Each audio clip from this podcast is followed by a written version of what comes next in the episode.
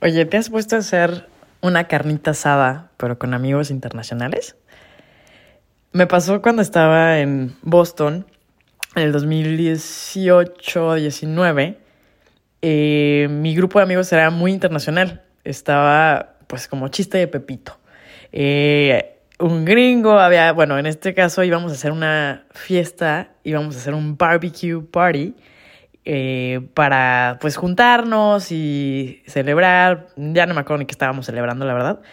Pero una amiga española puso su casa y bueno, estábamos, íbamos a ir de todo. Gringos, colombianos, cubanos, turcos, españoles, franceses, brasileños.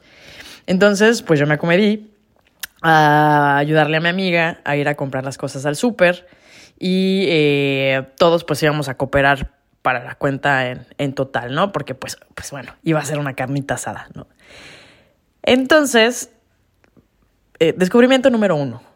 Vamos al supermercado a comprar las cosas y otra vez, mi amiga española y en su mente era como que ya tenía la lista de todo lo que íbamos a necesitar.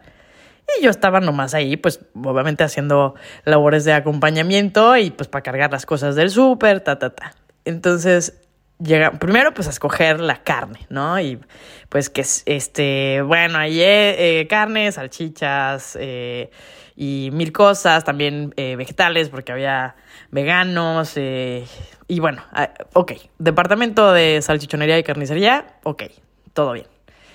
Y luego me dice, bueno, eh, ahora vamos por el pan. Y yo, ¿qué? Digo, pues no vamos a hacer tortas, o sea, y yo, pan. Me dice, pues sí, ¿con qué te vas a comer la carne? Y yo, pues con tortillas. o sea, no había recibido yo esa pregunta y ese cuestionamiento que cómo me voy a comer yo la carne.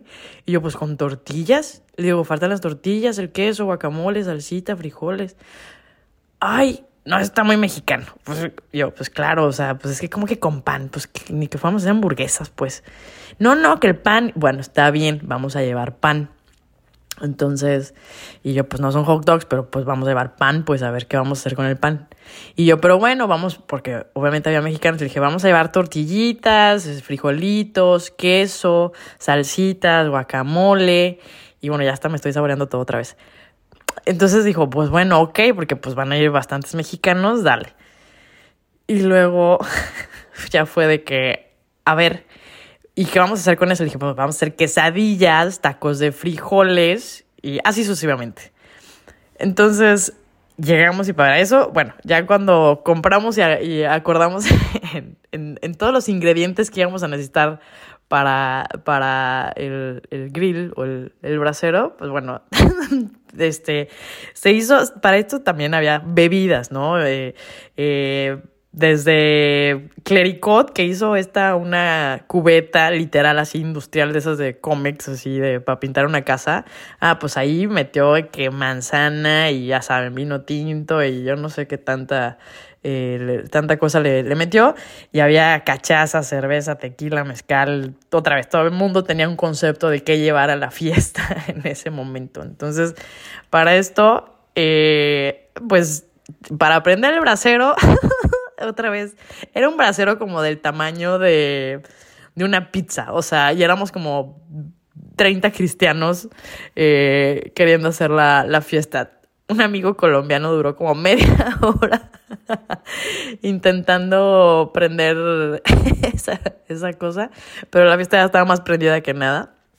Y total que ya se literal se ponía toda la carne en el, en el asador y hacíamos rondas y estaba súper divertido ver cómo interactuaba la gente entre que no sabían qué hacer con una tortilla, con la salsa, con los frijoles.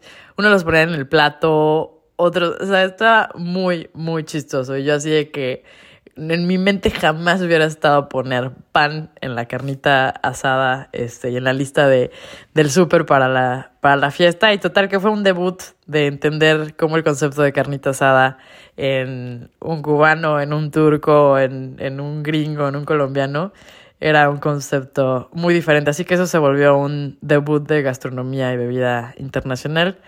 Y bueno, se puso divertido.